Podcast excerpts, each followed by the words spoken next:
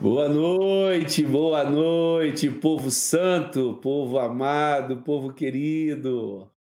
Mais uma vez o Senhor nos dando a grata satisfação e o privilégio de estarmos mais uma vez reunidos em nome de Jesus para exaltar, para bendizer, para adorar no nosso espírito aquele que venceu a morte, que venceu o pecado, que venceu o mundo, que venceu o diabo, Jesus, o nosso irmão mais velho.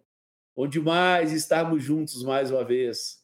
Agradecidos somos ao Senhor por esse projeto, pelo seu engajamento, porque você sabe, esse projeto nasceu do coração de Deus para ser fonte de bênção para você que está conosco, para aqueles que estão aqui online, mas também para aqueles que, porventura, não tiveram tempo e outros que irão nos conhecer lá na frente e acessar esse canal. Que Deus lhe seja fonte de bênção, que ele seja suficiente para você.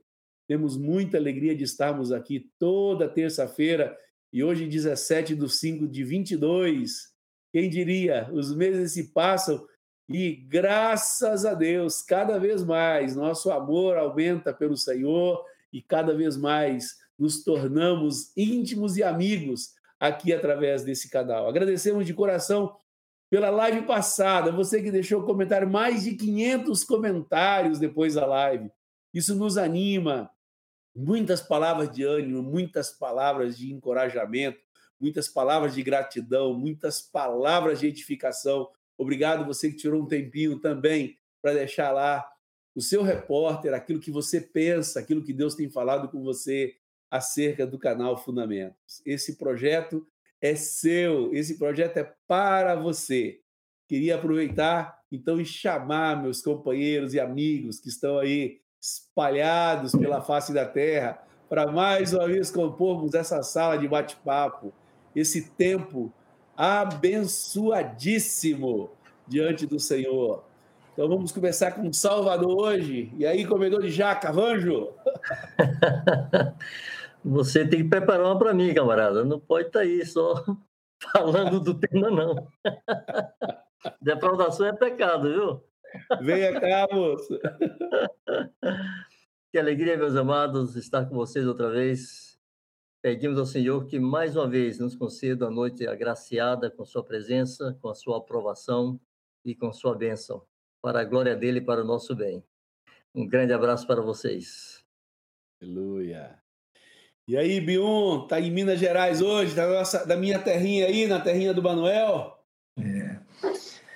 Boa noite, queridos. É um pouco longe da tua terra. Estou aqui no norte de Minas Gerais, nessa querida cidade, Montes Claros, passando essa semana aqui, esses dias com esses queridos, desfrutando dessa comunhão maravilhosa, desse amor e desse carinho que os irmãos têm demonstrado por mim e tem sido uma benção. Fico muito feliz, sempre fico muito feliz de estar aqui com eles. E hoje vai ser daqui, direto de Montes Claros. Aleluia. E aí, Manuel, meu amigo? Fala, meu querido. Boa noite. Dimar, Vanjo, João. Boa Gina, noite. que está aí por trás, mas o alemão. A igreja é linda. Aqui de novo, irmão, cheio de expectativa. Deus vai fazer mais uma vez nos abençoar. Vamos Amém. que vamos. Amém. Vamos que vamos. Fiquei tão feliz em ver lá os irmãos é, repetindo nos comentários né, o propósito do projeto Fundamentos: unir, formar e expandir o reino de Deus. Os irmãos fizeram vários comentários nesse sentido e que esse canal realmente atinja esse propósito, esse objetivo cada vez mais, ampliando cada vez mais é, o alcance dele em vários corações. Jean, Fernando, você tá, vocês estão por aí, meu amigo? Entra para cá. Estamos aqui, amigão. Coisa boa. Ale... E aí, alemão? Ele já chegou em grande estilo, né? Opa. É, já chegou com o microfone mundo. Eu acho que foi a equipe técnica que me, me mutou. É, isso acontece comigo. Hoje eu fiquei ah. esperto ah. aqui, cara. Manda embora essa equipe técnica.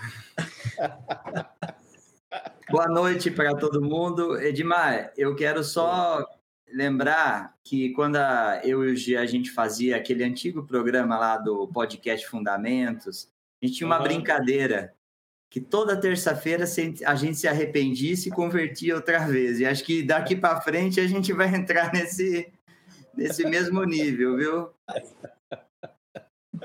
É verdade. Tinha uma brincadeira com os espectadores aí, que era sempre um arrependimento com as palavras que chegavam. E essa noite não vai ser diferente, né? Porque o, João vai, vai comunicar conosco esse assunto, e mas de uma perspectiva muito interessante, que não é muito convencional, não é muito circular no meio evangélico, falar do arrependimento à luz, apenas à luz da verdade, tirando essa parte sensacionalista, ficarmos apenas com aquilo que é a verdade, que, que concerne o coração de Deus aos homens, à raça humana. E essa noite vai ser isso também. Começar a entrar nesse aspecto vai ser surpreendente, bom demais. O João escreveu um, um conteúdo muito legal aí de resgate da fé, do conceito correto bíblico sobre o arrependimento. O que mais nós podemos fazer aí, Jean e Alemão? Bom, eu vou convidar você, dar meu boa noite aqui para todo mundo que está aqui no chat, mandando um montão de mensagens. Esse programa aqui é para vocês, vocês sabem disso. Então, o engajamento de todo mundo faz as coisas acontecerem. Então, é, eu vou cumprir o meu papel aqui de te lembrar de se inscrever, de curtir. Ontem eu estava no encontro com os irmãos aqui, aí eu chego, os irmãos falam assim: Jean, já curti o vídeo lá. então, não esquece de curtir e de se inscrever aí. E outra coisa, você pode enviar, espalhar aí o link para todo mundo, para os irmãos, para os grupos caseiros, para os grupos de WhatsApp, do Telegram. Avisa a turma, faz um stories lá no Instagram também. O pessoal do Instagram sempre nos ajuda a trazer o pessoal para cá. Então, eu começo a falar disso, os números de audiência começam a subir, né? Porque vocês vão lá lembrar o pessoal é, para vir para cá, para estar tá com a gente. É bom colocar em prática o que nós aprendemos é, terça-feira passada. Compartilhe o link, não apenas com os cristãos, não apenas com a sua rede de relacionamento cristã, mas com toda a sua rede de relacionamento. Que o Senhor tem interesse em comunicar a verdade aos corações. Amém. Como crerão se não ouviram? Agora, como vão ouvir se não há quem pregue? Então, nós temos que anunciar as boas novas. Vamos divulgar esse canal com a sua rede de relacionamento, que iremos ver muitos e muitos se convertendo ao Senhor Jesus. Amém. O Manuel tá aí, cara. O Manuel tá. Hum? Manuel já tá, já tá copiando aí, meu, meu chat. O Manuel tá interagindo, hein, Manuel? O pessoal tá querendo saber do Marcos, tá querendo saber do Mário. Tá. Pois tá. é, Marcos hoje está lá com a Rejane, curtindo o fundamento junto com você. Audiência qualificada. Mário, mesma coisa, só que Mário está no estaleiro. Nós, estamos, nós precisamos que ele se recupere, que sua saúde se estabeleça, restabeleça, que seu cansaço se vai e ele volte com toda a potência e toda a força. Amém. Beijão para você, Mário, que se tornou vovô aí nesses 15 dias últimos. Um abraço para a Clarinha, que chegou também. Um beijão, Aline, Felipe. Bom demais saber que o reino de Deus está ganhando novos filhinhos. Que bom. Deus é bom demais. Bom, Marcos, vai mandar foto aí. Depois Oi? ele vai mandar a foto. vai lá, Manuel. Fala para ele aí. Uma recomendação. É que depois ele vai mandar a foto, né? Ele já mandou a mensagem aí, agora falta a foto.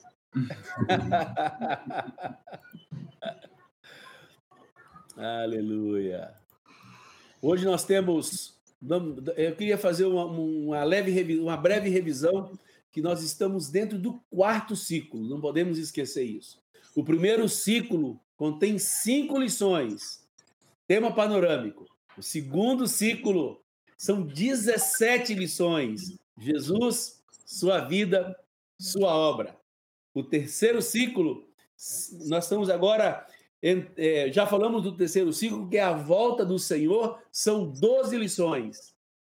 Nós estamos dentro do quarto ciclo. E é Jesus é a porta do reino, ele é a porta do reino.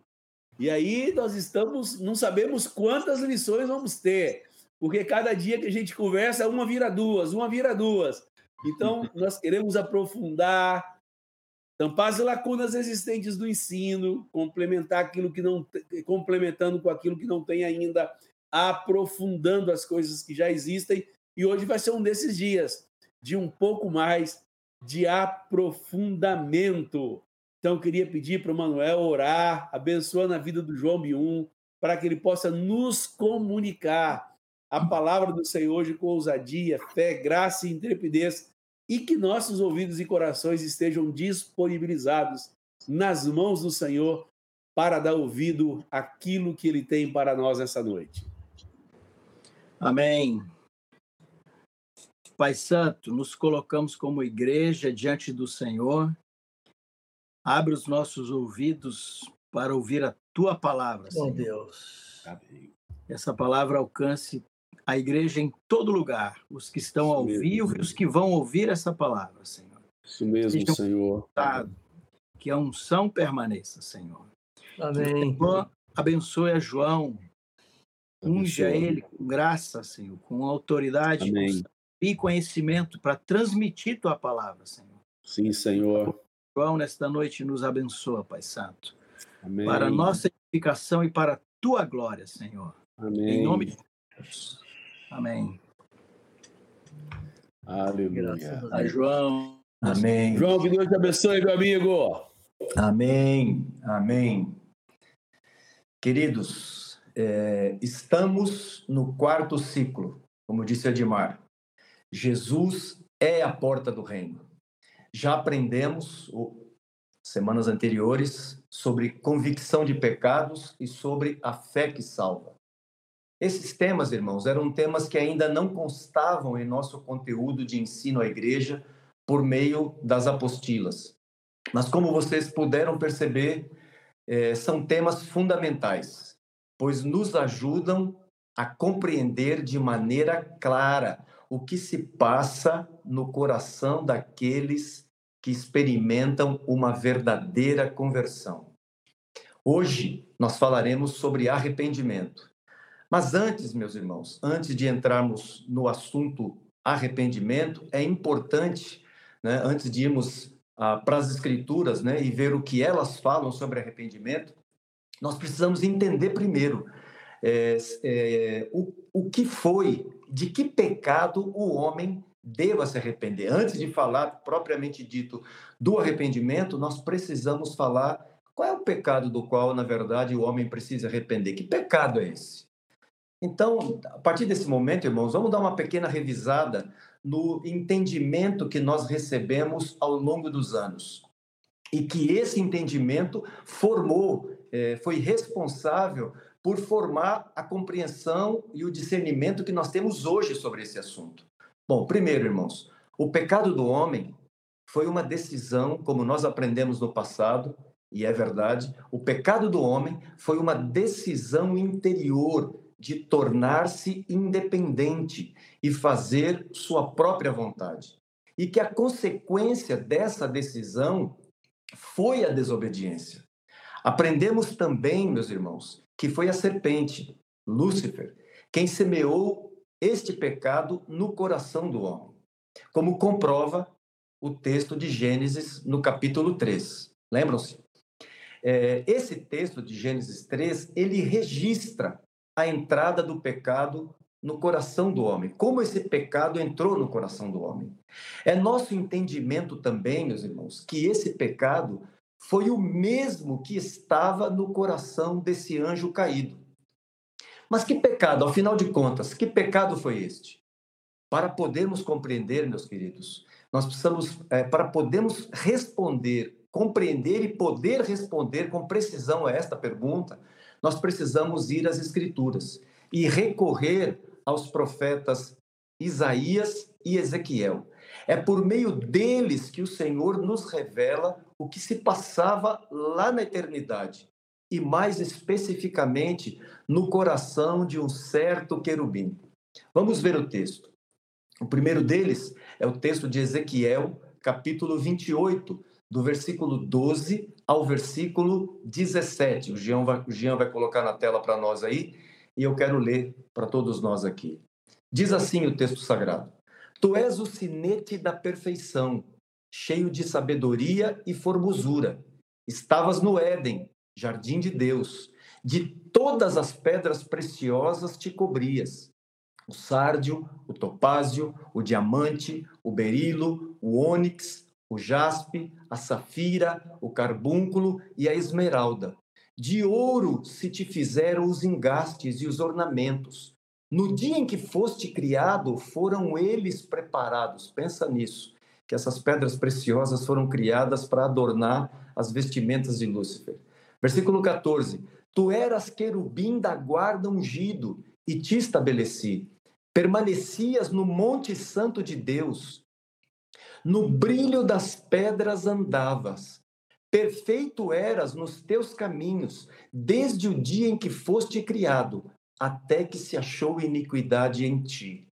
Na multiplicação do teu comércio, se encheu o teu interior de violência e pecaste.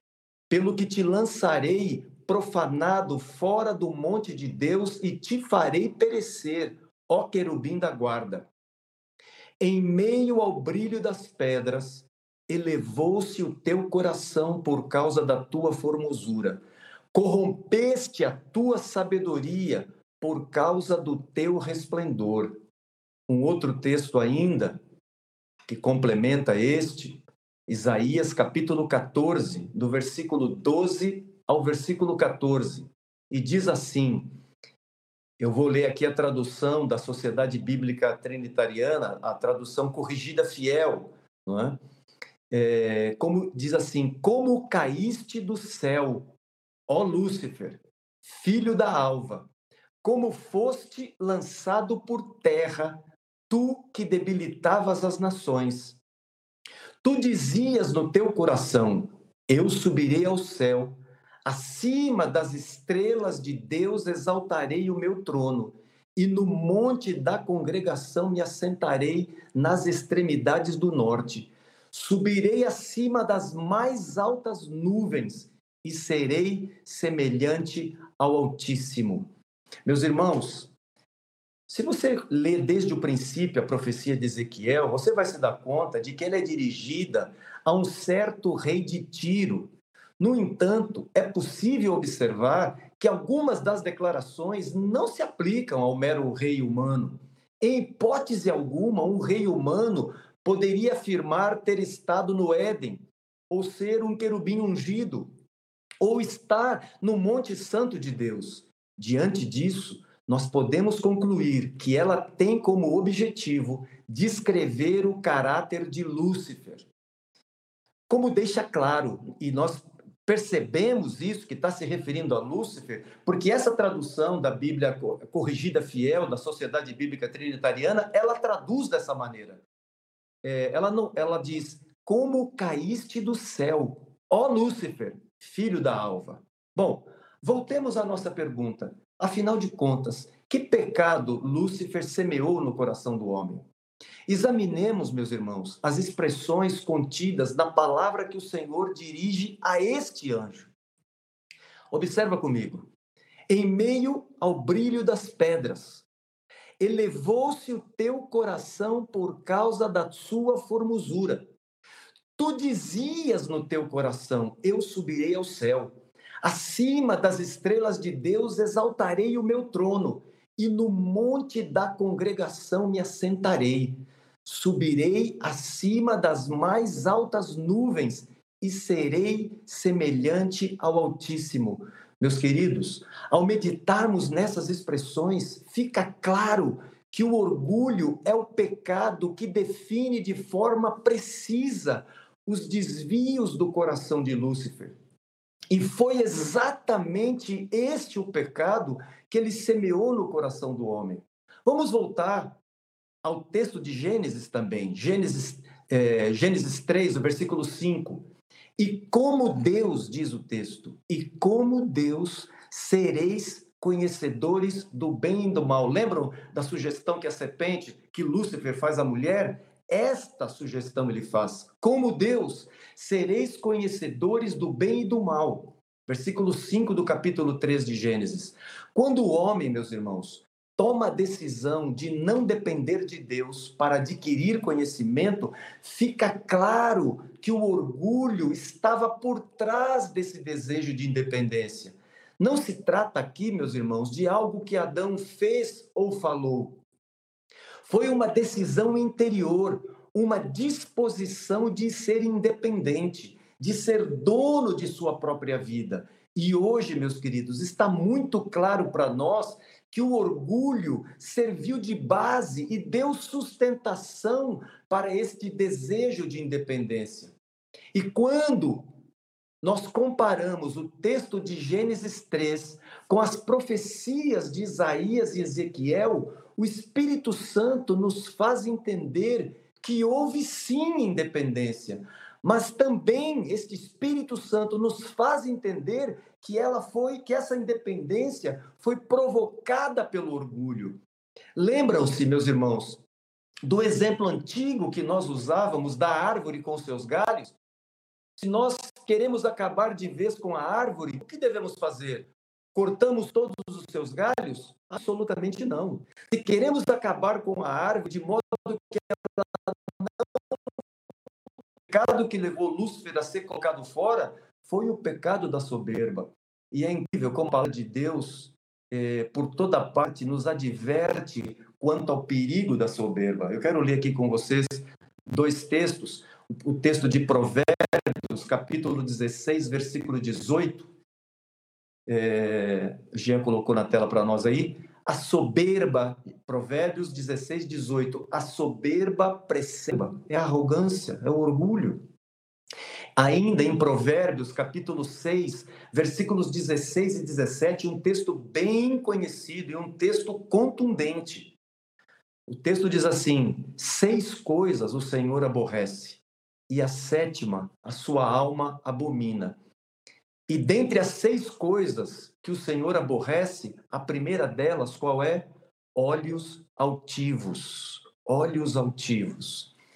Neste ponto, meus irmãos, eu quero recordar aqui o ensino que o Evangelvaldo nos trouxe há duas, há três semanas atrás, quando ele falou a nós de forma muito clara, usado pelo Senhor, quando ele nos falou sobre convicção de pecado. Vocês se lembram que os exemplos que foram utilizados a partir de Atos 2, versículos 37 e 38, como todos esses exemplos revelam que todos aqueles que ouviram o Evangelho e foram convencidos pelo Espírito Santo a respeito de sua real condição diante de Deus, essas pessoas foram tomadas por uma profunda tristeza e aflição por causa de seu pecado. A este sentimento que tomou o coração dessa gente, nós denominamos convicção de pecado. Vocês se lembram o que acontece com aqueles que vinham ao batismo de João Batista, ali em Mateus capítulo 3, versículos de 5 a 8? Aquela gente vinha, e é interessante notar isso, que não era um convite de João Batista, a gente tinha ouvido o evangelho, eles vinham ao, ao, a João Batista, vinham até João Batista para serem batizados por ele no Rio Jordão. Essa gente tinha a mesma determinação e eles vinham, meus irmãos, confessando os seus pecados. Você pode imaginar, aquilo era, aquilo era um lugar público e aquelas pessoas não se constrangeram. Era um lugar público e eles vinham confessando os seus pecados. Por quê?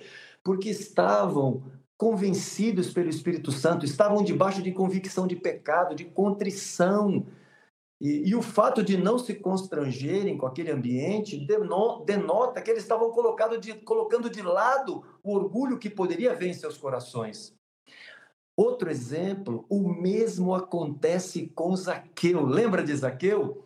Zaqueu, para ver Jesus, não se importou, não se incomodou de subir numa árvore Zaqueu era de baixa estatura. Se você vai pesquisar aí o que era aquela árvore, um sicômoro, era uma tremenda de uma árvore. Você pode imaginar o esforço que Zaqueu faz para subir naquela árvore para poder ver Jesus. Ele não se importou de passar por aquele por essa humilhação para poder ver Jesus. E a história mostra essa, o que se passou no coração de Zaqueu e sua disposição de fazer a restituição que fosse necessária. Lembram-se também, meus irmãos, ali em Lucas 15, sobre a parábola do filho pródigo? Todos nós sabemos, meus irmãos, como esse filho pródigo saiu de sua casa. Passado um tempo, esse moço foi tomado de uma profunda convicção de pecado e ele decide voltar para a casa do pai. Todos nós nos lembramos como esse moço volta para a casa do pai. Ele se vira para o pai e diz: Eu não sou digno de ser chamado teu filho. Me torna como um dos teus empregados. Sabe por quê, meus irmãos? Porque quem está debaixo de convicção de pecado, quem se vê diante de Deus e sua real condição diante de Deus, ele não impõe condições. Quem normalmente quem está debaixo de convicção de pecado, ele está abrindo mão de, desse orgulho pessoal e está disposto a se colocar diante de Deus sem impor nenhuma condição. Lembram-se ainda lá em Atos 19, quando aquela multidão em Éfeso vinha para ser batizada, como eles vinham? O texto de Atos 19 diz que eles vinham confessando e denunciando publicamente as suas obras. Você pode imaginar, meus irmãos, essa gente vinha confessando, e não só confessando, o texto diz que eles vinham denunciando as suas próprias obras. O Senhor diz, meus irmãos, que ele habita num alto e sublime trono, mas também habita com o contrito e abatido de espírito. Acrescenta também que seus olhos estarão sobre o homem que preserva em seu coração uma atitude de aflição, de abatimento de espírito e que treme de sua palavra. Davi, meus irmãos, estando debaixo do juízo de Deus, quando a mão de Deus pesava sobre ele por causa de seu pecado com Betseba, ele aprendeu quais eram os sacrifícios que agradavam a Deus e aos quais sacrifícios esses que Deus não desprezaria. E quais eram esses sacrifícios? O texto diz, o texto do Salmo 51, versículo 17 diz que era um espírito quebrantado, um coração compungido e contrito. Meus irmãos, é por essa razão que nós vemos nas escrituras que Deus dá graça aos humildes e resiste aos soberbos, como está lá na carta de Tiago, capítulo 4, versículo 6. Diante desses exemplos, meus irmãos, nós podemos afirmar que não pode haver verdadeira conversão se o homem não estiver disposto a renunciar seu orgulho e sua soberba em Provérbios, capítulo 8, versículo 13, Jean vai colocar na tela para nós. Provérbios 8, versículo 13 diz: O temor do Senhor consiste em aborrecer o mal, a soberba e a arrogância. Em Ezequiel, capítulo 16, versículo 49, a profecia de Ezequiel fala de quais foram os pecados de Sodoma. E quando nós imaginamos os pecados de Sodoma, na lista, pra, na nossa mente, o que vem de pronto é pecados relacionados à prostituição, a pecados sexuais. Mas quando nós vemos a profecia de Ezequiel, o que ele diz? Ele diz assim: Eis que esta foi a iniquidade de Sodoma, tua irmã. E a primeira palavra que aparece, meus irmãos, é a palavra soberba o que estava por trás de todos aqueles pecados de impureza, pecados sexuais, estava a soberba. Eu quero finalizar aqui, meus queridos irmãos, lembrando-me de uma frase de um autor conhecido como Andrew Murray. Ele diz assim: tudo aquilo que nós temos de orgulho é o que temos de anjo caído vivendo dentro de nós. E o que temos de verdadeira humildade é o que temos do Cordeiro de Deus vivendo dentro de nós. Que o Senhor nos ajude a por fora da nossa vida tudo aquilo que é orgulho, que nós rejeitemos tudo aquilo que em nosso coração é diferente do daquilo que havia no coração desse santo Cordeiro de Deus. É, vamos às nossas perguntas. A, considere atentamente. Pergunta número um. A profecia de Ezequiel é dirigida a um certo rei de Tiro. Como podemos saber que ela não se refere a um mero rei humano? Pergunta número dois. Quando o homem tomou a decisão de não depender de Deus para adquirir conhecimento, qual era o pecado que estava por trás dessa atitude? Pergunta número 3. À luz de quais textos podemos concluir que o pecado de Lúcifer foi o orgulho? Pergunta número 4. O que podemos concluir quando comparamos o texto de Gênesis 3 com as profecias de Isaías e Ezequiel? Pergunta número 5. Como denominamos o sentimento daqueles que foram convencidos de seu pecado pelo Espírito Santo?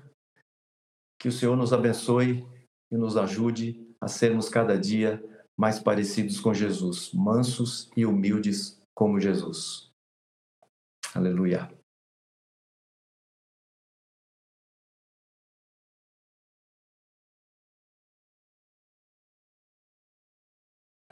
Tá sem som, Edmar.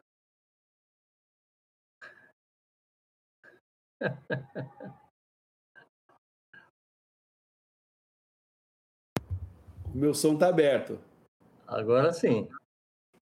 Você tá vendo a ficha técnica lá que o alemão falou, que tem um pessoal que fica lá por trás só desligando, mutando a gente? O alemão deu troco. Aleluia. Fiquei muito feliz em ouvir essa primeira parte da palavra sobre arrependimento. Como dissemos no início, é, não é um conteúdo é, empolgante do ponto de vista da alma humana, onde o ser humano, quando pensa na palavra arrependimento, pensa nas benesses, nas benesses a serem recebidas. É, humanamente falando, é isso que as pessoas vão atrás, mas biblicamente falando, não é isso que Deus quer. Eu gosto muito da, da, das expressões iniciais de Romanos, que antes de entender que Deus é amor, nós temos que entender que Deus está irado com a injustiça e iniquidade humana. E esse assunto da, do arrependimento, essa primeira parte desse assunto, é muito próprio para nós entendermos que no coração de Deus há espaço para o nosso arrependimento. Mas o nosso arrependimento tem que ser da profundidade do nosso pecado, da nossa iniquidade não pode ser um arrependimento meia-boca, um arrependimento de faz de conta. Joia? E hoje nós temos várias participações, várias perguntas no chat. Tem perguntas que serão respondidas só semana que vem, porque faz parte da parte 2 da palavra sobre o arrependimento. Mas nós já temos algumas perguntas que nós podemos é, responder, buscar responder aí. Podemos fazer isso aí, Jean? Ô, Marzão, diga. Rapaz, eu ia te sugerir, antes de a gente começar com as perguntas, você mostrar duas fotos de uma audiência bastante qualificada, que quando eles, eles estão descansando, eles estão carregando pedra. Teria como você mostrar aí para nós? Vou carregar as fotos aqui. Ah. Enquanto eu faço isso, Mazão, eu ia dizer, porque teve bastante gente aqui que comentou no, no chat, que em algum momento a transmissão ficou travada ou ficou é, ruim, travou muito. É, a gente recebeu bastante mensagem aqui. Para nós, aqui na transmissão estava tudo certo, não parou em nenhum momento na plataforma, a gente é, não teve nenhuma interrupção. Então, o vídeo depois vai ficar íntegro, tá? Depois a gente consegue salvar esse, esse conteúdo aí é, no meio da fala do João. Parece que a gente perdeu aí uns 20 segundinhos de, de, da fala do João. Algumas pessoas disseram que quando ele começou a falar da árvore, aí desse exemplo da árvore, a, a conexão começou a falhar um pouquinho e depois voltou. É, eu não sei se, se a gente retoma alguma coisa, mas para tranquilizar vocês, que depois, se eventualmente na transmissão salva esse trecho ficar comprometido, na, no vídeo curto, no vídeo do ensino é, dessa, dessa transmissão de hoje, ele vai ficar na íntegra aqui, fiquem tranquilos. Joia! Parece que o alemão já está com as fotos aí online no gatilho, né, alemão? Hoje eu já coloquei as fotos aí, mas se você quiser não, ver o melhor jeito de, de colocar na tela. Na tela é melhor? Tá, peraí. Deixa eu só. Para não correr o risco da gente ter um montão de rosto junto aqui, além dos, dos deles. Eu vou subir aqui. Também, né, ah. Eu fico te pedindo uns negócios ao vivo, né, Jean? Dificultando sua vida, né? Ah, é, então, mas é assim, né? Como, como se diz, quem sabe faz ao vivo. E quem não sabe também faz ao vivo. Se atrapalha ao vivo, igual nós. não, mas é, é jogo rápido aqui, ó. Eu vou colocar, vou compartilhar minha tela com vocês, que essa, essas fotos aqui são importantes, todo mundo precisa ver. Ó. Os irmãos estão perguntando aqui onde está esse versículo. Quem sabe faz ao vivo aí já. Não tá. tá. Vamos lá. Ó, vou compartilhar minha tela aqui. Deixa eu só ajeitar essa última foto. Vai valer a pena a espera. Compartilhar minha tela. Vamos lá. Ó. Foi. Olha aí. Olha só! Aí, Marião, boa noite para você. Alegria te ver aí, meu amigo. Coisa boa. Vamos ver a outra. Olha aí. Olha só, marcou com a Rejane. Abração, abração, casal lindo. Amamos vocês também. Que Descansem, porque terça-feira tem mais, hein? Eu acho que vale a pena agora a gente aproveitar esse tempo para aprofundarmos um pouco mais esse tema. É, eu sei que hoje João agregou algo muito importante a todo esse, a esse conhecimento que Deus tem nos dado ao longo da vida, agregou esse aspecto do orgulho, que foi o desencadeador do coração de Lúcifer. E eu acho que é importante a gente conversar um pouco mais sobre esse assunto e o Manuel, acho que está afim de, de falar algumas coisas aí, ele solicitando a palavra, né, Manuca? Não, eu estava pensando mesmo em o João, de repente, fazer aquilo, né? falar de novo mais um pouquinho. Parece que falaram em dois minutos de trava, ele vai fazer. Foi uma questão importante. Alguns disseram que perderam o fio da meada, inclusive, perderam a linha de raciocínio. Agora vai descobrir onde é que começou tudo isso, né? Foi, foi lá na árvore, João. Ficou fácil. Eu, ah, eu, eu, eu, creio, irmãos, que o que. Depois, bom, depois, se for o caso, né, como o Jean falou, se for o caso, a gente regrava, faz, faz de novo, e que os irmãos fiquem tranquilos que o vídeo vai chegar, o vídeo curto vai ficar completo lá. O, o, que, no, o que eu estava comentando é que. Posso falar, Edmar? Por favor. É, Pega o argumento da árvore lá.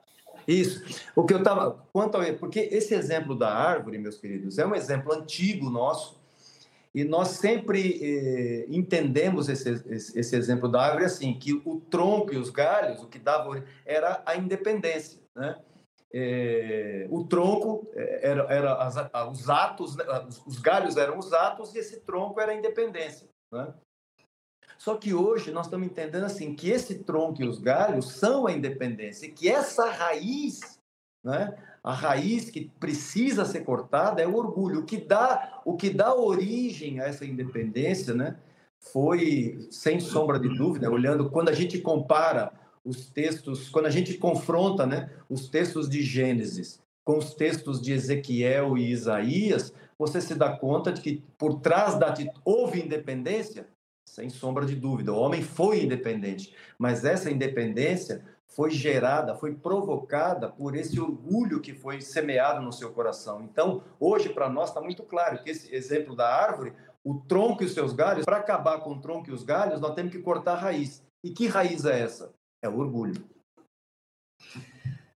Talvez valesse uma observação, Edmar. Por favor.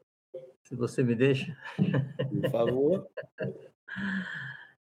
É, é muito importante lembrar, irmãos, que a clareza que o Senhor nos deu com respeito ao arrependimento e a importância de ninguém ser independente, né? de perder a independência para com Deus e também para com o homem. Isso é um discurso muito forte na nossa pregação. E quando nos convertemos, deixamos de ser independentes de Deus e deixamos de ser independentes dos homens. É, nós nos sujeitamos também à igreja. Isso é tão forte que chamar alguém de independente de nós é quase chamar de primo do diabo, né? É. Você quer ofender alguém, chame de independente. Mas é muito importante agregar agora esse entendimento que o Senhor nos acrescenta e que tenha o mesmo impacto na vida da igreja. Como o orgulho e a soberba alimentam essa independência e envenenam o coração humano que possamos ter, pelo orgulho e pela soberba, a mesma ojeriza, a mesma indisposição, rejeição e reprovação que historicamente tivemos com essa atitude de dependência. Porque isso trouxe reflexos práticos em nosso ministério. Por exemplo, não toleramos que ninguém ande sozinho. Eu me lembro que quando do meu envio para o norte da África, Esperou-se alguns meses até que se consolidasse um companheiro que pudesse estar lá comigo, porque não concebíamos a ideia de mandar ninguém sozinho, para não estar independente, não estar solitário e não tendo a quem responder e cuidando de si mesmo. Então, que essa mesma convicção e esses mesmos reflexos práticos em nosso ministério sejam influenciados por esse entendimento de que o orgulho e a soberba foi o primeiro pecado lá no céu e foi trazido ao coração do homem. Foi o que estragou a criação de Deus. E que os filhos de Deus aprendam a identificar e fugir dessa coisa tão detestável, tão feia, tão destruidora que orgulha a soberba. Aleluia. Só para a gente não também a gente voltar a raciocinar é, dentro de todo esse contexto que, que, que João começou a falar conosco hoje, é, João começa a entrar no conteúdo que foi a resposta que Pedro deu àqueles que estavam é, convictos, convencidos, entristecidos das más ações.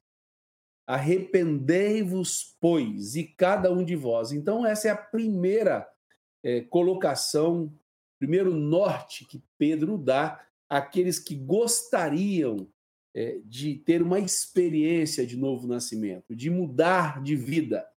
Esse arrependimento, então, que João cita hoje, porque nós temos várias pessoas que entram é, conosco pela primeira vez, que nos vê pela primeira vez, e assim, por que, estão falando sobre arrependimento? Em que contexto eles estão falando sobre arrependimento? Pois é nesse contexto de Atos capítulo 2, onde Pedro responde àquela multidão que tinha escutado ele anunciar Jesus, falar da pessoa de Jesus, falar das suas transgressões e iniquidades, e eles ficam compungidos em seus corações e pergunta a Pedro e aos demais apóstolos: o que faremos? E a primeira afirmação que Pedro faz: arrependei-vos. Então, o arrependimento é muito mais do que você levantar a sua mão e ir na frente, como um sinal público da sua aceitação de Cristo Jesus. Arrependimento é uma experiência baseada naquilo que Deus pensa sobre nossa própria iniquidade e as mudanças que Deus quer produzir em nossa vida. Então, estou dando esse, esse resumo pequeno para que aqueles que entraram conosco de pouco possam entender por que, que esse conteúdo está sendo é, explorado e explicado melhor é, pelo João. Tá joia? Manuel? Bora. Eu queria, eu queria dar uma ênfase nesse tema arrependimento.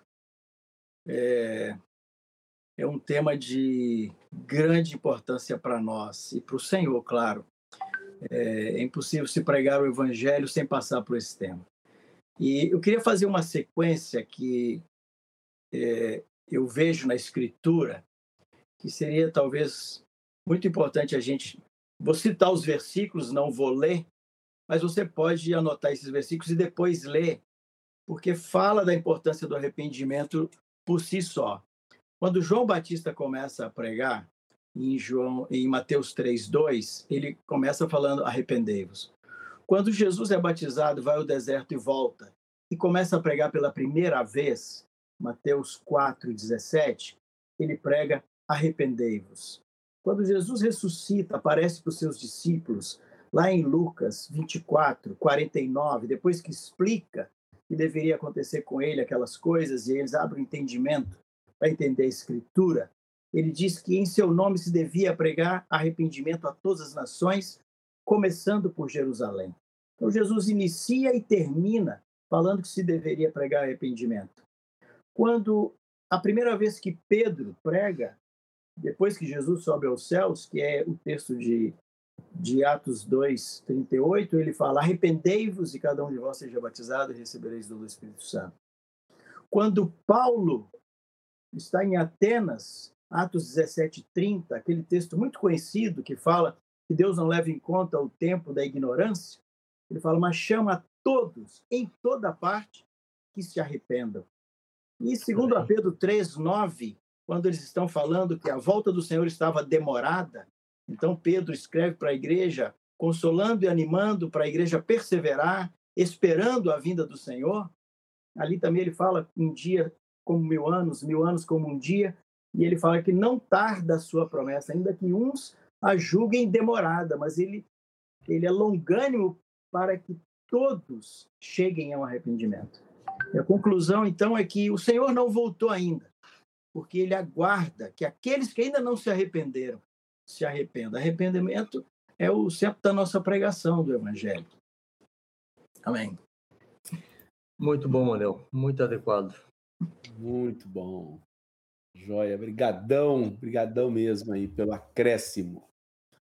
Eu acho que a gente poderia colocar aí uma pergunta para a participação do chat, as pessoas que estão conosco aqui, que são fiéis, que aí não vem bater o ponto toda terça-feira conosco.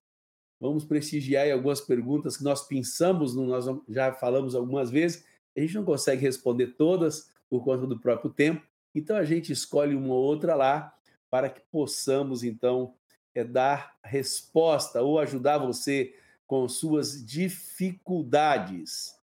Eu queria pe pedir, porque o, a, é, a, ênfase do arrependimento é, foi forte acerca das reações que. Oi, Edmar. Oi. É, é, é, perdão te, te, te interromper, Edmar. Mas assim, eu achei é, muito boa a, a, a uma Na verdade, a Milena Milena Deitos, eu não sei se o alemão ou o Jean tem a pergunta aí na, na dela. Na verdade, ela não faz uma pergunta, né? Ela, na verdade, ela faz a pergunta e ela mesma responde. Ela induz. Isso. E, e respondeu. E respondeu muito bem, né? Respondeu acertadamente, mostrando que ela entendeu o que o senhor está nos comunicando nessa noite, né? É, eu posso ler a pergunta? Ah, ela colocou aí. Do que precisamos nos arrepender? Do nosso orgulho e independência diante de Deus. É isso aí. Ela já facilitou isso. A, nossa vida com as respostas. É...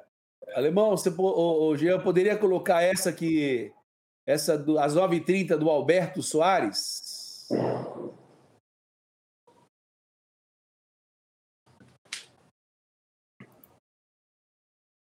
Irmãos, como identificar a diferença de arrependimento com o remorso? Podemos confundir? Começa aí, Vanjo. Ok. É, Alberto, o episódio lá de Pentecostes ilustra isso em alguma medida.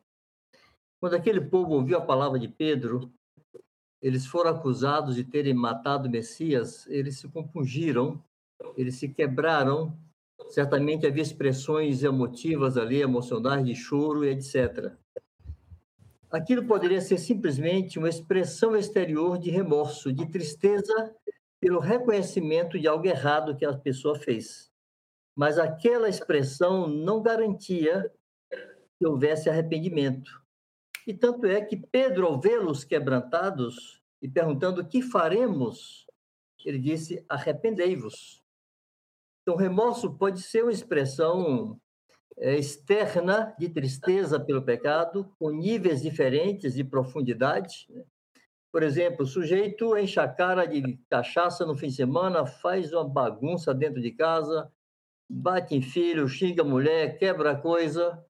Quando passa a bebedeira e ele se dá conta da loucura que fez, ele chora, se entristece, fica envergonhado, pede perdão, e o fim de semana seguinte ele faz a mesma coisa.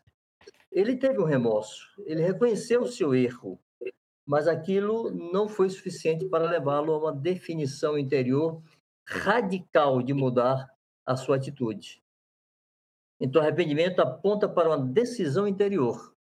Assim como a independência é uma decisão, é uma definição, é uma atitude dentro, no coração, o arrependimento deve ter o mesmo caráter. É uma atitude interior, é uma definição em nosso coração, é assentar uma nova disposição e decisão dentro de nós de caminharmos na direção contrária à que caminhávamos antes. Não sei se atende completamente, Alberto. Eu gostaria de. Acho que atende, ficou bom, mas eu gostaria de pegar mais um exemplo prático, Vanjo, porque Sim. Paulo, quando escreve a primeira carta aos Coríntios, ele escreve uma carta duríssima, de, uma, de um nível de correção altíssimo àquela igreja. E aquilo produz muitas reações das pessoas daquela igreja. E aí Paulo escreve a segunda carta dele aos Coríntios. E tem um texto, por exemplo, que muitos, muitos usam para outras aplicações que não está contextualizada, que nós não podemos ignorar os seus ardis, quando Paulo cita isso, Paulo fala sobre problema de relacionamento entre os irmãos. Ele fala de um problema que havia da sua primeira carta produzido no coração daquele povo. E aí, no capítulo 7 da segunda carta, ele também trata sobre essa tristeza que não corresponde ao arrependimento verdadeiro. Então, no, na segunda carta de Paulo aos Coríntios, capítulo 7, é, ele diz sobre a tristeza que aquela carta tinha produzido naqueles irmãos, então ele diz assim no versículo 8: é, Porquanto, ainda que vos tenha contristado, entristecido com a carta, ou seja, com aquela primeira carta, não me arrependo, embora já tenha me arrependido. Vejo que aquela carta vos conquistou por breve tempo. Olha o que ele vai falar. Agora me alegro não porque fostes contristado, mas porque fostes contristado para arrependimento. Amém. Pois fostes contristados segundo Deus, para que da nossa, de nossa parte nenhum dano sofreis. E o próximo versículo, Paulo faz uma separação daquilo que é de Deus e daquilo que é humano, mundano. Ele fala assim: Pois a tristeza, segundo Deus, produz arrependimento para salvação que a ninguém traz pesar, remorso, mas a tristeza do mundo produz morte.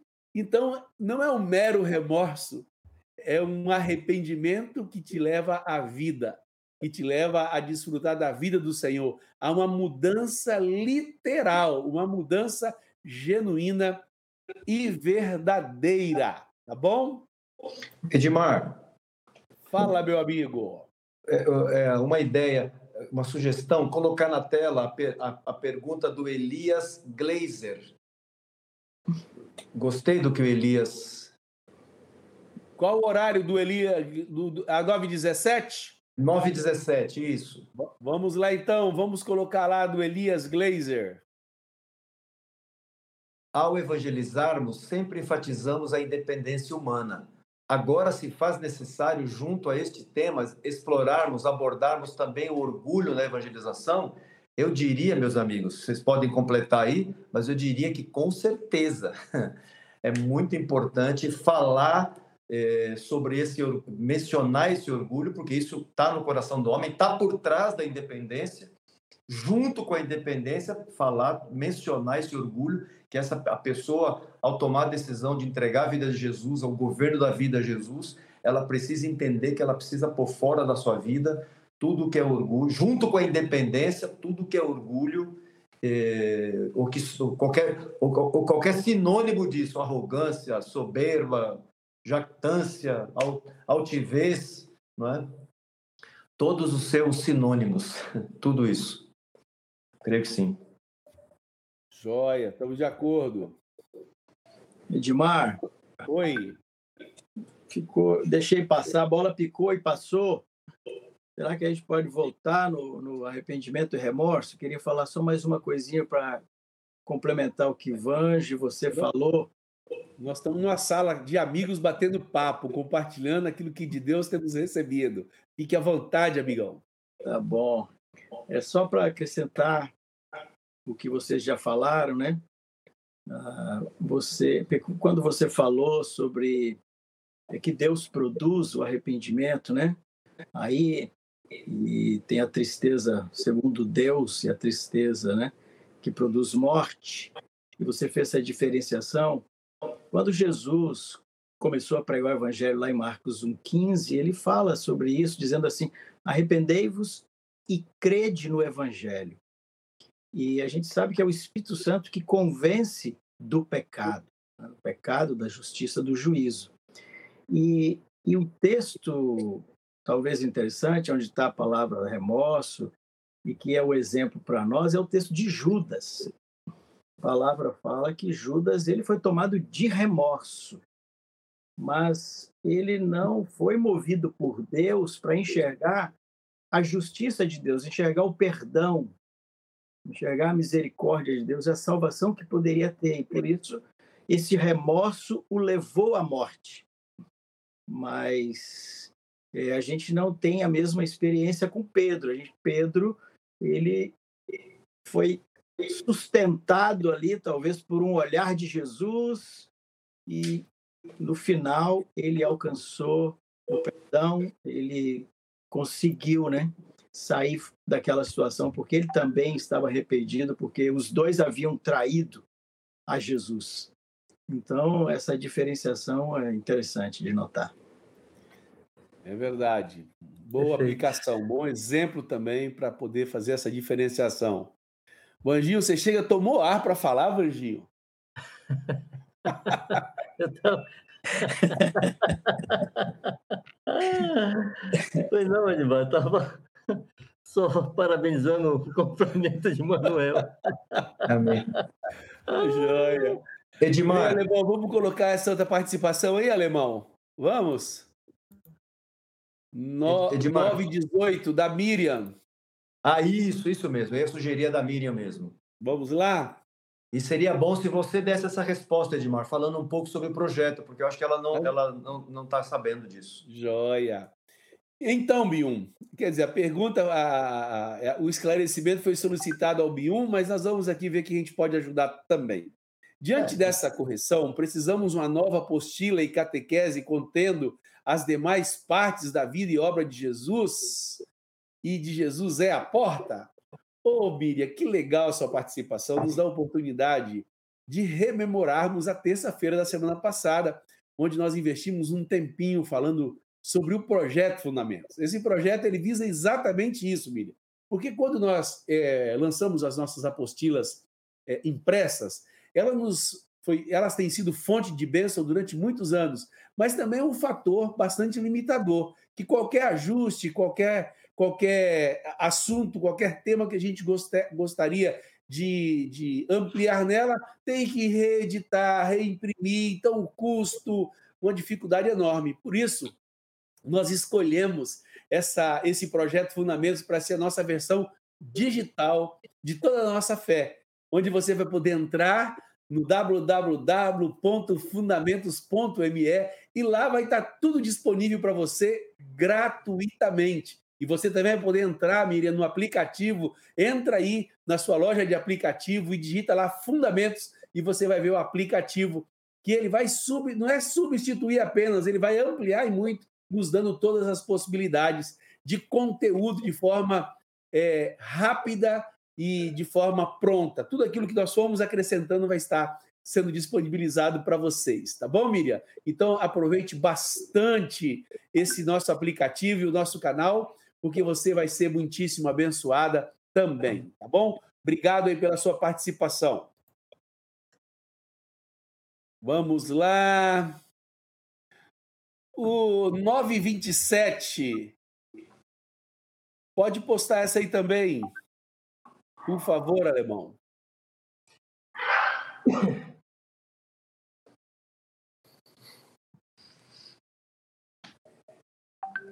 Conseguiu?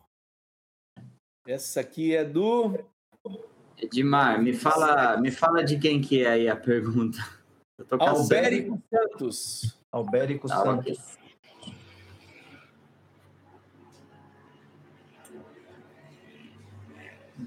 Porque, porque historicamente a gente sempre produziu material pedagógico para ajudar as pessoas através de ilustrações, etc. Por isso que é justa a pergunta que essa pessoa, que o Albérico faz para nós. Vai lá, João. Olha, Albérico, eu, eu, eu fico aqui tentado a, a ler novamente a profecia de, de, de Ezequiel e de Isaías, porque elas, elas descrevem exatamente como era o coração de Lúcifer. É, Lúcifer é o modelo clássico do sujeito orgulhoso. Aliás, ele foi o primeiro, né? E foi colocado fora da presença de Deus por causa disso, por causa de seu orgulho. E o texto, quando o Senhor fala dele, descreve exatamente é, o que se passava no seu coração, né? Por causa de sua beleza, por causa de, da sua vestimenta, ele era um anjo diferente, Deus o fez diferente, e, e, essa, diferença com que ele foi criado tornou se tornou o tropeço dele, porque ele se envaideceu com isso, né? É, quando o versículo 15 lá de Ezequiel 28 fala: Perfeito era nos teus caminhos desde que fosse criado, até que se achou iniquidade em ti. Quando ele diz, elev... depois mais à frente ele diz, elevou-se o teu coração por causa da tua formosura, corrompeste a tua sabedoria por causa do teu resplendor. É? E, quando ele diz, no, em Isaías 14, né, ele diz, tu dizias no teu coração, eu subirei acima das estrelas de Deus, exaltarei o meu trono no monte e no monte da congregação me assentarei, nas extremidades do norte, subirei acima das mais altas nuvens. O que é que está por trás do eu farei isso, eu farei aquilo, eu serei isso, eu serei aquilo? O que está por trás é o eu. Não é? Está é, evidente, é, é, é, Lúcifer está colocando para fora o que, tá no, o que estava no seu coração. É? é, fica evidente aí nessas palavras do Senhor a ele, que o Senhor mostra o que estava no coração dele, né? É, essa coisa de eu, o eu está por trás disso. Eu penso que Lúcifer é o exemplo clássico do que é uma pessoa orgulhosa. Irmãos, eu posso é, entrar um pouquinho, João, ampliando. Por, por favor, Manjo, por favor. Que você falou. É, Paulo, na primeira carta aos Coríntios, capítulo 4, verso 7, ele diz assim: Pois quem é que te faz sobressair? E que tens tu que não tenhas recebido? E, se o recebeste, por que te vanglorias como se não tiveras recebido? O orgulho parece que emburrece as pessoas. Né? Sem dúvida. Rouba a, a sabedoria verdadeira. É tão tolo achar que é alguma coisa, que tem alguma coisa, que consegue alguma coisa. Que tudo que temos, sejam dons naturais, sejam dons espirituais, seja capacidade física, seja beleza física, seja inteligência, seja saúde, o que for, recebemos do Senhor. Nós não produzimos coisa alguma. Paulo chega a dizer que eles, ele e seus companheiros, né, referindo-se a ele e Apolo, Diz, não que de nós mesmos sejamos capazes de fazer ou pensar qualquer coisa, mas toda a nossa suficiência vem de Deus. Essas duas palavras, essa palavra de Paulo, referindo-se a ele e Apolo, e essa palavra aqui que eu li em Corinto, na carta aos Coríntios, também referindo-se a ele Apolo, no contexto, é, mostra a relação entre soberba e independência, entre orgulho e independência. Porque o sujeito que acha que tem, que acha que é, que acha que sabe, isso é expressão de orgulho e soberba, ele rejeita tutela, ele rejeita a instrução, ele rejeita a correção, ele rejeita governo, ele não reconhece, ele não é grato. Por isso eu digo que a soberba emburrece. Satanás era tão inteligente, mas ficou burro, porque perdeu a sua condição de de sujeição e de humildade, de humilhação, de reconhecimento que tudo que ele tinha recebeu do seu Criador. Então, uma pessoa orgulhosa e soberba expressa isso com autossuficiência. E isso Paulo está combatendo aqui, dizendo: por que te vanglorias como se não tiveras recebido? Amém. E, o, o homem ficou bem estragado depois da queda, né, meu amigo? Bem estragado. Completamente. E, é, eu, e ficou alguma, duas, algumas, duas ou três informações importantíssimas sobre o projeto Fundamentos. Para aqueles que estão nos assistindo pela primeira vez, ou às vezes está turistando aí pela internet, querendo achar alguma coisa de cunho cristão, que fale sobre Deus. É, queríamos falar para você que esse projeto ele é 100% gratuito. Estamos fazendo com todo o coração, esforço, esmero, dedicação para ofertar a você que quer aprofundar-se um pouco mais sobre as coisas do Senhor, você que vive inquietado aí na sua casa, será que as coisas são assim mesmo? Pois é, esse projeto visa isso também te auxiliar nessas respostas. E temos várias formas de te ajudar dessa maneira. Já falei do site www.fundamentos.me, falei do aplicativo Fundamentos, do canal do YouTube, mas lá no, lá no, no site, sabe o que, que você vai achar? Várias coisas interessantes. Uma delas é a possibilidade de você abaixar em PDF as lições, o conteúdo daquilo que estamos ministrando e imprimir na sua casa. Se você for textual como eu, gosta de, de livro, gosta de escrita, pois é, eu sou desses. Eu gosto de imprimir, gosto de riscar, gosto de tocar. Então tem lá isso disponível para você. Se você gosta de ficar ouvindo no seu carro, pois é, lá tem o podcast em todas as é, todo o conteúdo em todas as plataformas de áudio. Então você pode usar aí nas suas plataformas de áudio que você usa normalmente, é, Google, Deezer, é, Spotify. Estamos lá, é, disponibilizamos lá para vocês. E pedir a você que não apenas ouça, não apenas usufrua, mas também compartilhe com as pessoas que você ama, as pessoas que você se preocupa com ela, com as pessoas que você quer, quer o melhor para a vida delas, quer que elas melhorem ainda mais as suas vidas e que esse, esse canal pode servir de bênção e auxílio para todos eles, tá bom? Vamos lá! Andréia Venezia, 8h41, vamos lá? Andréia Venezia, alemão. Manuel, dá uma lida aí, Manuel, nessa pergunta. Por favor. Irmãos, aqui em casa ficamos confusos em relação ao orgulho de Adão. Ficou claro o orgulho de Lúcifer, agora o de Adão não. Podem nos esclarecer? Obrigado. Começo eu? Pode começar, mano. E aí, João? bate-papo.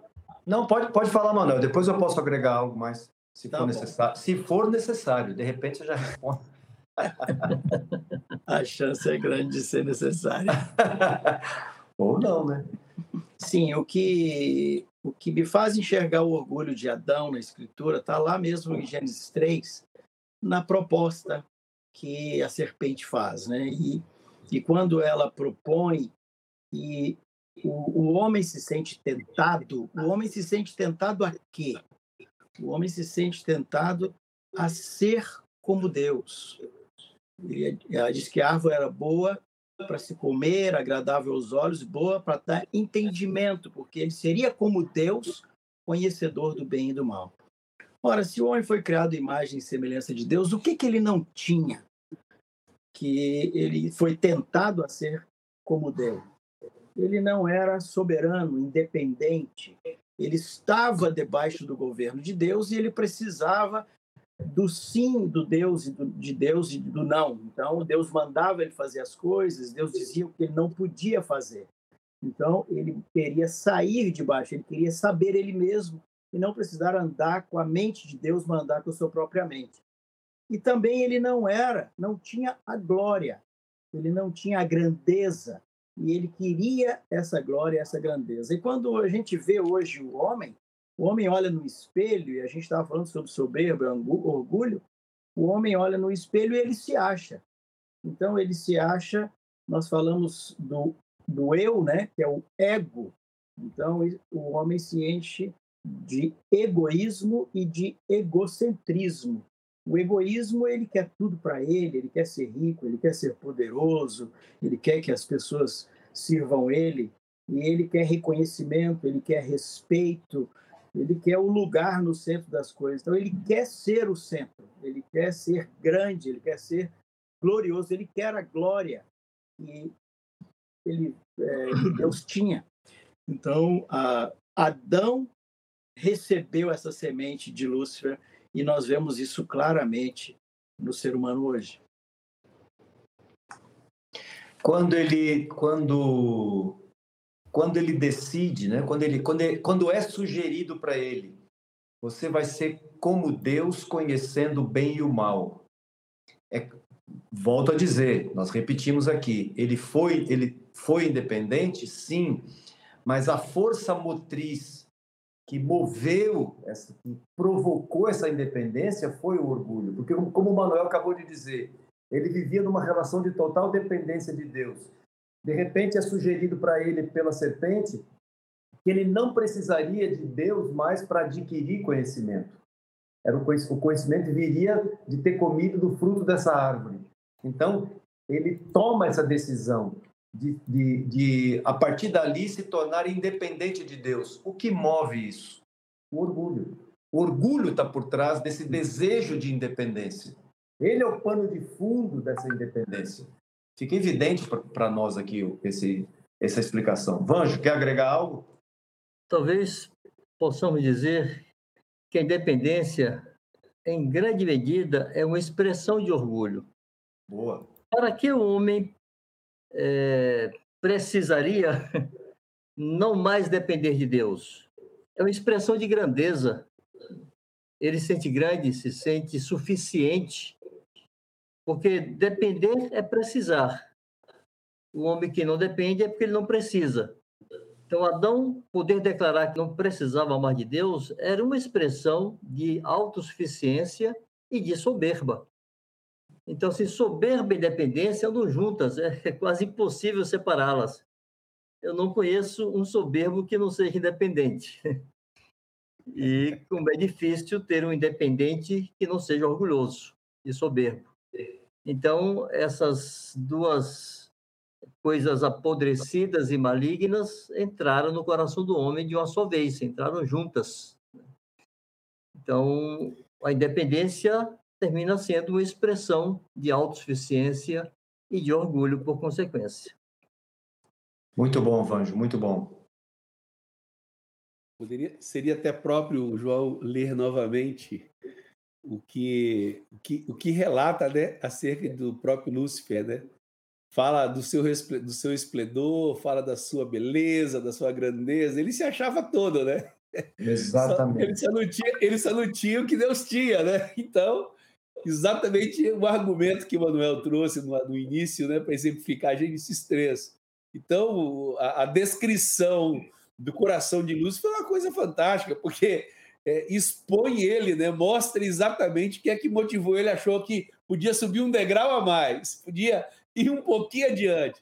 Então, para Adão, era pouco ser semelhante ao Altíssimo. Ele queria a glória do Altíssimo. Ele queria tudo aquilo que ele via no Altíssimo. Eu gosto, eu gosto de fazer uma ênfase. Vocês imaginam Lúcifer tentando pregar o ateísmo para Adão e Eva? Toda tarde Deus passeava na, pela viração do dia, Deus passeava no jardim, tinha visto Deus face a face, batia papo. Não ia colar o ateísmo, não ia dar certo. Mas tinha algo que podia dar certo. Eles contemplam a grandeza, a glória, a onipotência dele, o esplendor dele, ah, isso pode abrir os olhos dele. Se, se me afetou, pode afetar eles também. Vamos sugerir, quem sabe dá certo. Então é por aí o caminho, né, querida? É, a resposta é bem essa. A gente consegue ver as duas coisas: ver a independência e ver essa atitude de soberba, de orgulho exagerado no coração também da raça humana por isso, a Edmar, pela independência.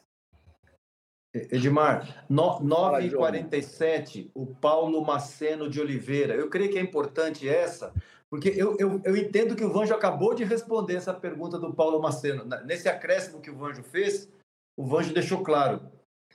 Podemos classificar que independência e soberba são sinônimos? Ou soberba também é fruto da independência? No comentário do Vanjo foi exatamente o contrário. Ele tá, o Vanjo colocou e colocou bem que a independência já é a independência é a expressão desse orgulho. Não foi isso, Vanjo? Isso, isso. Então, que assim, eu não sei se se precisamos colocar assim tão é, de maneira tão definida. Sim, sim. É, Bom, é, que esse primeiro, depois aquele, uhum. a impressão que temos quando vemos aquele quadro do Éden é que eles chegaram juntos. É que é muito difícil você separar o independente da soberba e vice-versa. Sim. Então, a Bíblia não estabelece de maneira tão definida e clara a causa e efeito, nesse caso de soberba e independência.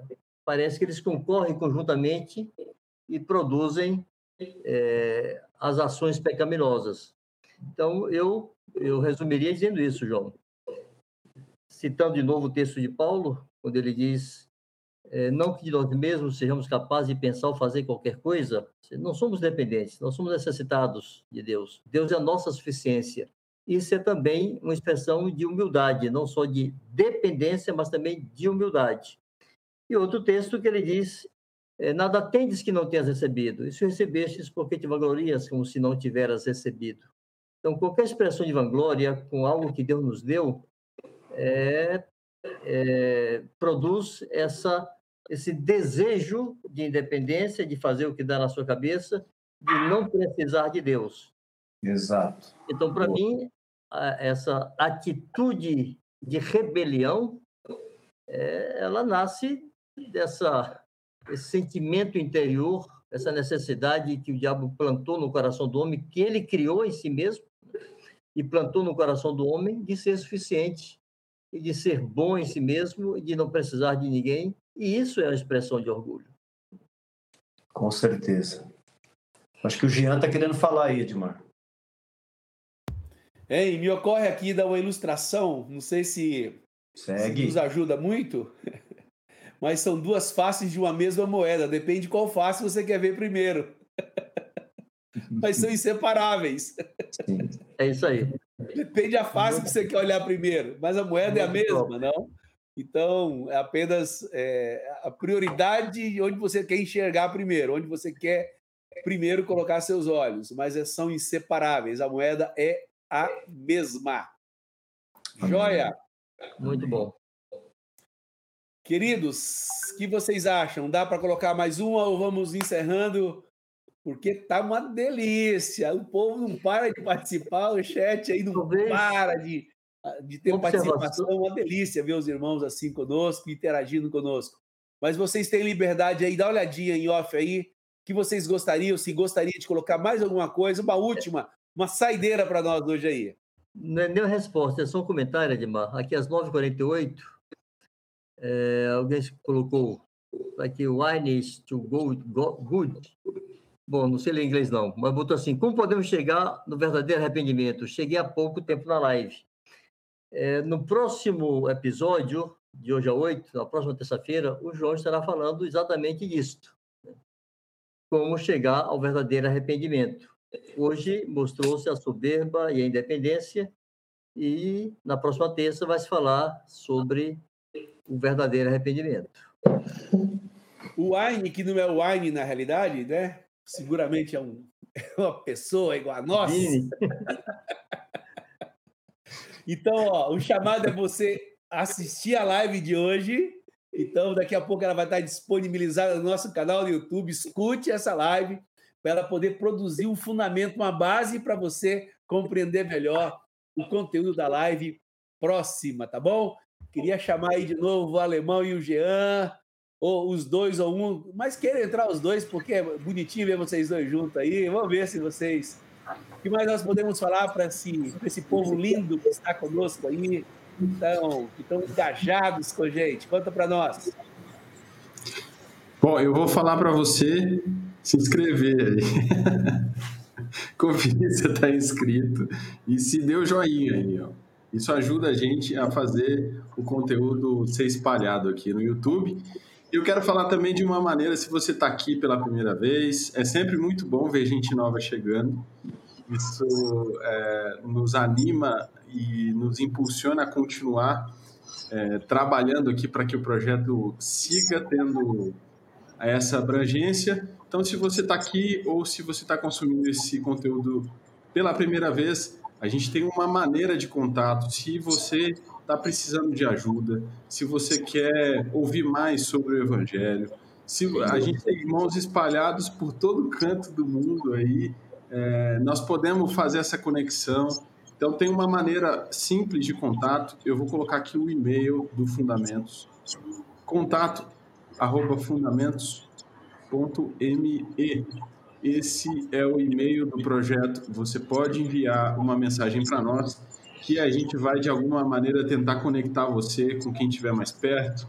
É, obviamente, essa aqui é uma plataforma de, de conteúdo de nos conectar aqui todos juntos, mas nós não cremos que é desse jeito exclusivamente que o, o, essa verdade vai ser consolidada e vai ser compartilhada. Por isso, o Fundamentos é uma maneira de ser uma, um, é, um repositório de ensino, mas para que se, esses temas sejam abordados nas juntas e ligamentos durante as semanas aí. Então, esse é o jeito de contato se você precisa é, falar conosco por algum motivo, envie um e-mail lá que a gente tem uma equipe para receber esse e-mail e direcionar isso aí.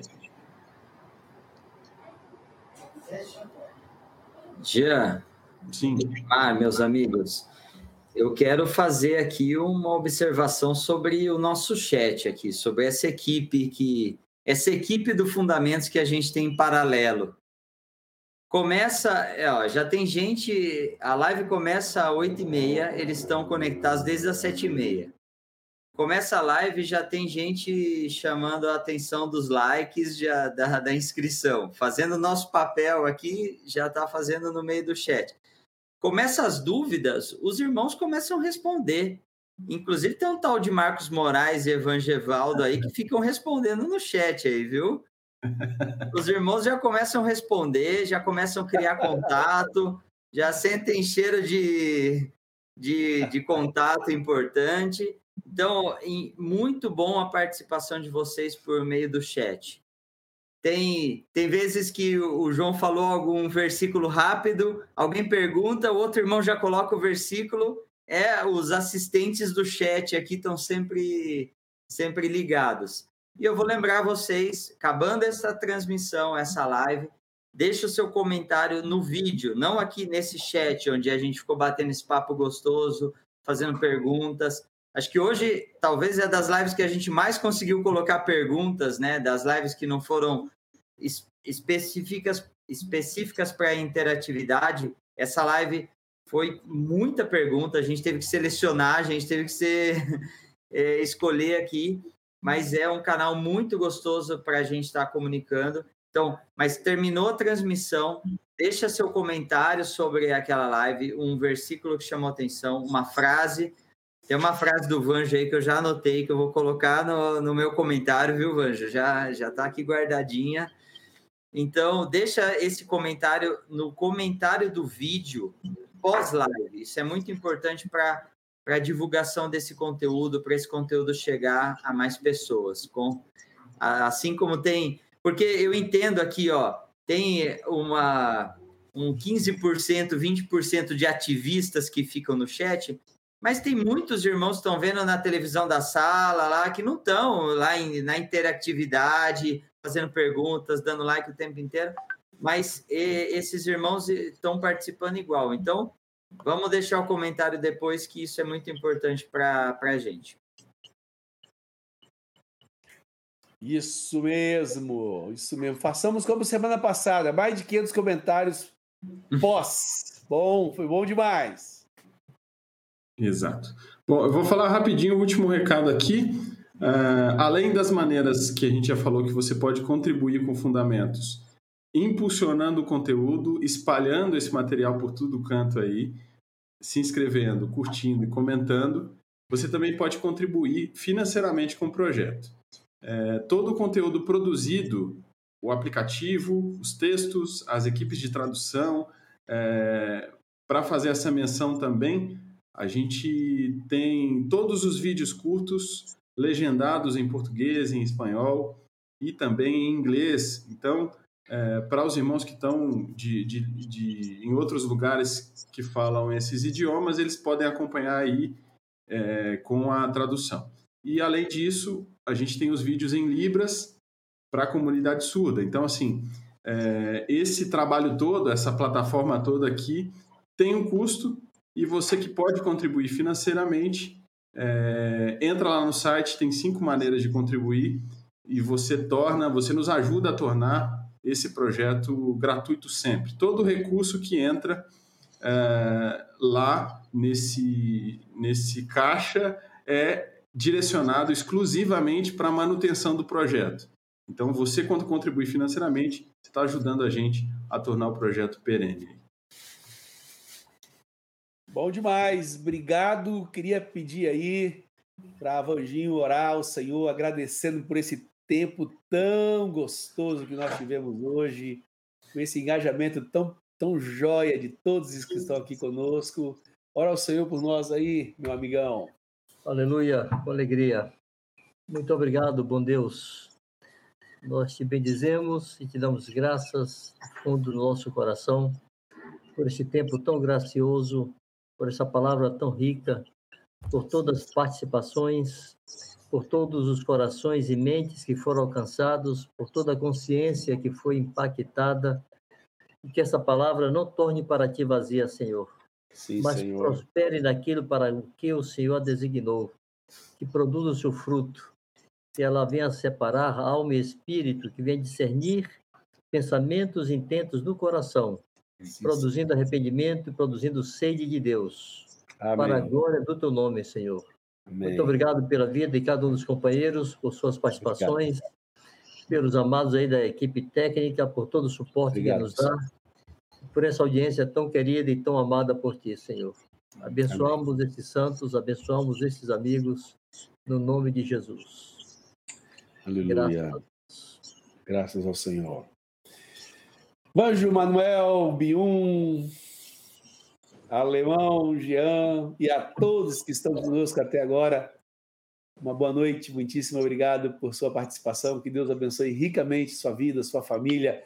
Não esqueça de meditar na palavra e se alimentar da palavra do Senhor, porque nela você encontra vida e a encontra em abundância. Que Deus abençoe em nome Aleluia. de Jesus. Um beijo, fica com Deus. Tchau.